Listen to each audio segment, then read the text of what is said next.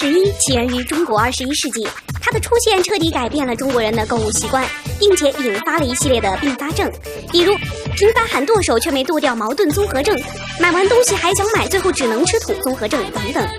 但是他们最终并没有想要吃药来缓解这些病症，而是任其发展。我们来看看双十一在他们眼中是什么样的。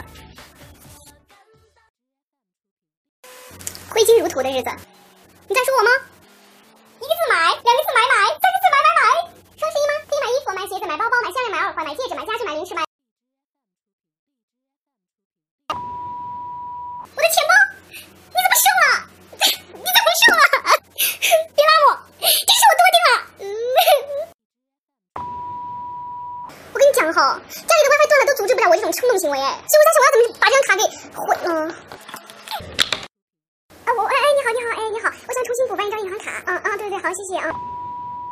有人欢喜，有人忧愁，且购且珍惜。在这里呢，提醒大家买珠宝，请到翡翠王朝买珠宝，我们是认真的。